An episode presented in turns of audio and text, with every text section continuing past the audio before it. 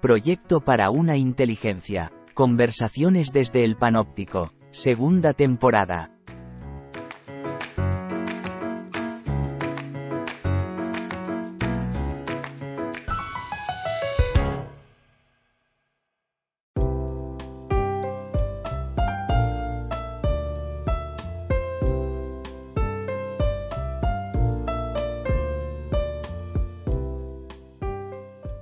Queridos amigos y amigas del Panóptico, querido José Antonio, continuamos hoy esta sección de microargumentos que tal como comentábamos en el último podcast, significa explicar con pocas palabras asuntos muy complejos. Dicho así, suena un poco bobo.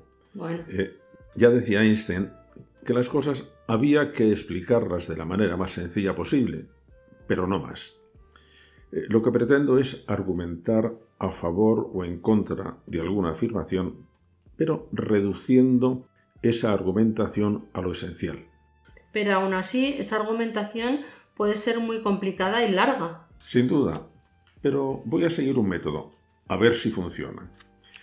Tal vez un problema muy complejo podamos reducirlo a un conjunto de problemas más simples. Al final, la solución sería como un mosaico de pequeñas soluciones. Pues vamos a ello.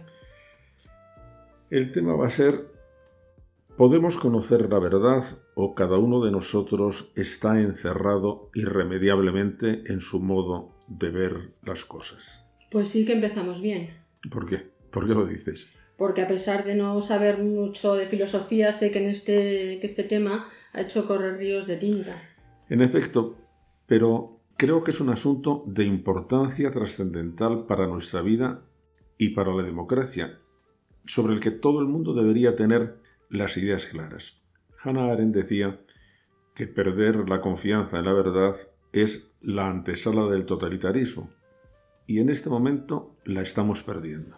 Bueno, ¿y por dónde empezamos? Definiendo lo que es la verdad. ¿Lo contrario de la mentira?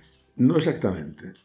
Mentir es decir una falsedad a sabiendas de que no es verdad. Es decir, para mentir hay que conocer la verdad. Lo contrario a la verdad sería la falsedad o el error. Bueno, la definición clásica de la verdad es la adecuación del pensamiento con la realidad. La afirmación el sol se mueve en el cielo es verdadera si el sol se mueve realmente en el cielo. Parece que el asunto está muy claro. Pues no debe estarlo tanto, cuando en este momento hay una crítica feroz contra esa idea porque se considera que la inteligencia humana nunca puede alcanzar la realidad, con lo que se pierde el objeto que fundaba la verdad. No tiene sentido hablar de verdad. Tal vez sea muy ingenua, pero no veo cómo se puede negar que conozcamos la realidad. Esta mesa está aquí. Bueno, la crítica a la verdad viene sobre todo dirigida a su universalidad. Lo que se discute es que si tú y yo vemos o no la misma mesa. Cada persona ve la realidad desde una perspectiva diferente. Ortega decía que quien ve gredos desde cada ladera está viendo gredos, pero al mismo tiempo no está viendo el mismo, el mismo gredo. Cada persona, es verdad, ve la realidad desde una perspectiva diferente, de acuerdo con sus creencias, ideas o experiencias.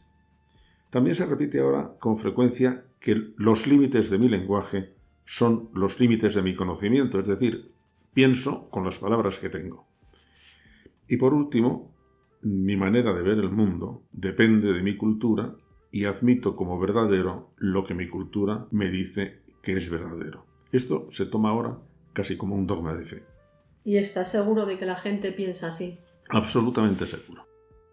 Por eso se habla de que vivimos en la era de la posverdad.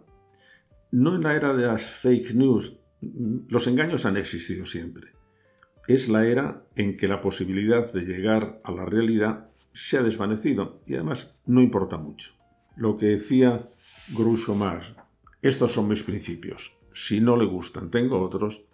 Ahora se ha extendido a la realidad. Esta es mi realidad y si no le gusta, tengo otras. Ponos un ejemplo. La polémica trans. Lo que hay por debajo de ella es que el sexo anatómico eh, no existe, solo existe el género y este además, es fluido. Es decir, no se trata de que el pensamiento reconozca lo que hay, el pensamiento construye lo que hay. Eh, no creas que estoy exagerando. Te leo una cita de Michel Foucault, el pensador que más ha influido en el movimiento trans y queer. Leo, la realidad no existe. Lo único que hay es el lenguaje y de lo que hablamos es del lenguaje. Hablamos en el interior de él. Bueno, esto no es solo propio de estos movimientos eh, posmodernos.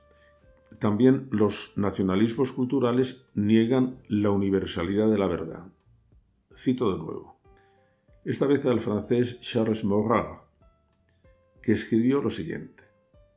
Nosotros juzgamos todo en relación a Francia. La verdad, la justicia no existen en abstracto. No hay verdades absolutas, solo verdades relativas.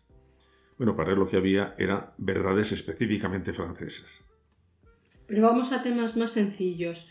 Como sabes, yo estudié periodismo y se nos decía que el periodismo debía ser objetivo y contar la verdad.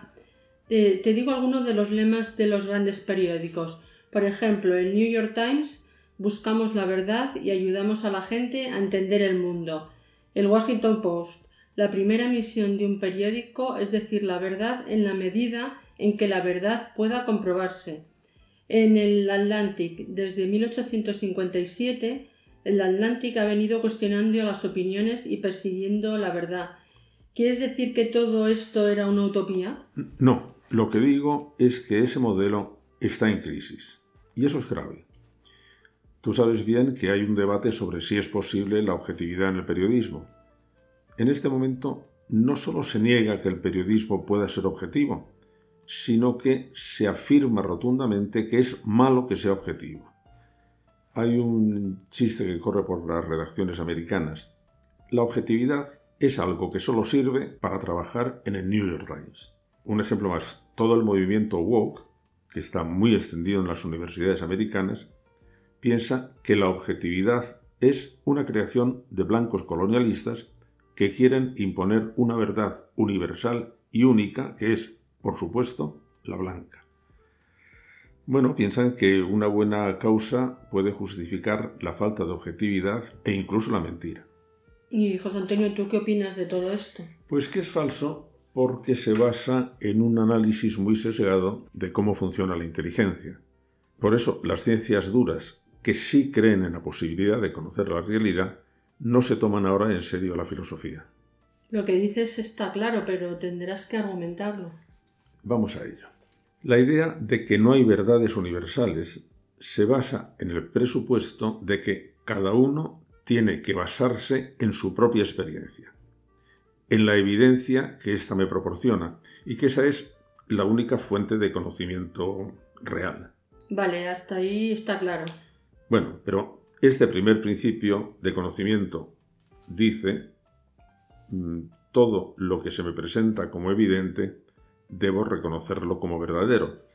Eh, y eso es inevitable, así funcionamos. Si con toda seguridad veo que es de día, tengo que reconocer que es de día. Lo que veo lo veo, es indiscutible. Y no puedo salir de ahí. Vale, sigue estando claro. Bueno, pero aquí entra en juego el segundo principio del conocimiento, que va un poco en dirección contraria. Toda evidencia puede ser tachada por una evidencia más fuerte entonces nos damos cuenta de que la anterior evidencia no era verdadera. Eh, así, de error tachado en error tachado, vamos ampliando nuestro conocimiento. Aquí ya me estoy perdiendo un poco. Ponos un ejemplo. Al comienzo puse de ejemplo el movimiento del Sol. ¿Tú ves al Sol moverse en el cielo? Sí, sale por el este y se pone por el oeste. ¿Se mueve de verdad? No, porque la ciencia ya ha demostrado que es la Tierra la que se mueve alrededor del Sol. Es decir, una demostración científica ha ido en contra de tu experiencia directa. Eh, bueno, ¿qué es una demostración? Pues es hacer una serie de observaciones, mediciones, predicciones que indican que ese hecho es real y que la afirmación que lo expresa es verdadera. Entiendo que lo que quieres decir es que esa es una evidencia más fuerte que la que tengo al mirar directamente al cielo. Mm, exactamente, pero se tardó muchos siglos en descubrirlo. Así ha sucedido en todos los campos. Hasta mediados del siglo XIX no se admitió que los gérmenes causaran las enfermedades. Eh, ¿Por qué? Porque los gérmenes no se veían, luego no existían. Creo entender eh, que la verdad es el resultado de ir buscando evidencias más fuertes. Claro, y, es esa cuestión. Eh, la verdad no está al principio, es decir, en esa evidencia inmediata que tenemos, en esa experiencia en que el Sol se mueve, sino al final de un proceso. Es siempre, por ello, una verdad provisional, sometida a sospecha, podríamos decir. Entonces, ¿podemos seguir diciendo que la verdad es una adecuación entre el pensamiento y la realidad?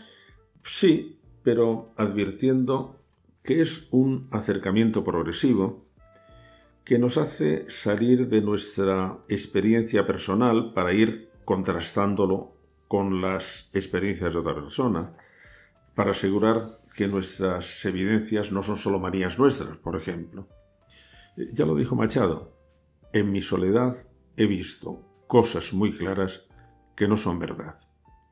Esa búsqueda de la certeza, eh, que es eh, costosa, que es eh, larga, es una función, sin embargo, de vital importancia, y esto parece haberse olvidado. ¿A qué te refieres? A que conocer la realidad no es un lujo, es una condición para la supervivencia, por eso la buscamos con tanta tenacidad. Hay ciertas cosas en las que no podemos equivocarnos si queremos sobrevivir. Por ejemplo, vas por un bosque y no sabes si lo que ves es una rama o una serpiente. ¿Qué haces? Pues no sé, la observaría desde varios puntos de vista, la lanzaría una piedra para ver si se movía o salir corriendo. bueno, pero intentarías corroborar tu experiencia para ver si era una serpiente o no una serpiente.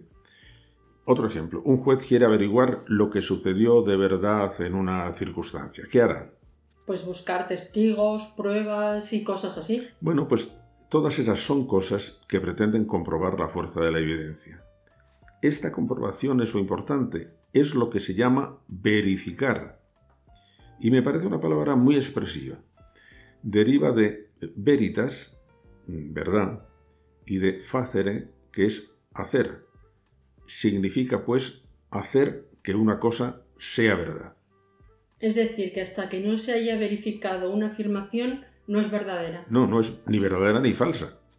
Compara dos afirmaciones. Una, el número de estrellas es par. Otra, el número de estrellas es impar. Una de las dos tiene que ser verdadera, pero no sé cuál. ¿Por qué?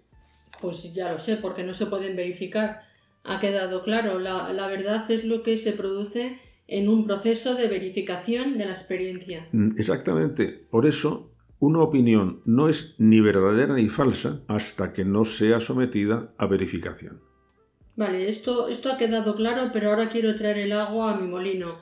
¿El periodismo puede ser objetivo o no? Pues eso, Cortijo, tendrá que quedar para el próximo podcast, que se titulará ¿El periodismo puede ser objetivo. Debe serlo.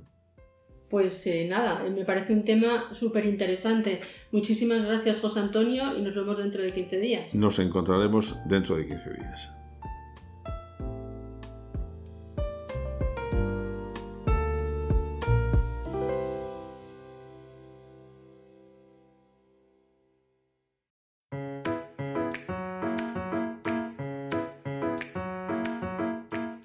Muchas gracias por escucharnos. También puedes leer su blog en joseantoniomarina.net. Nos vemos en 15 días.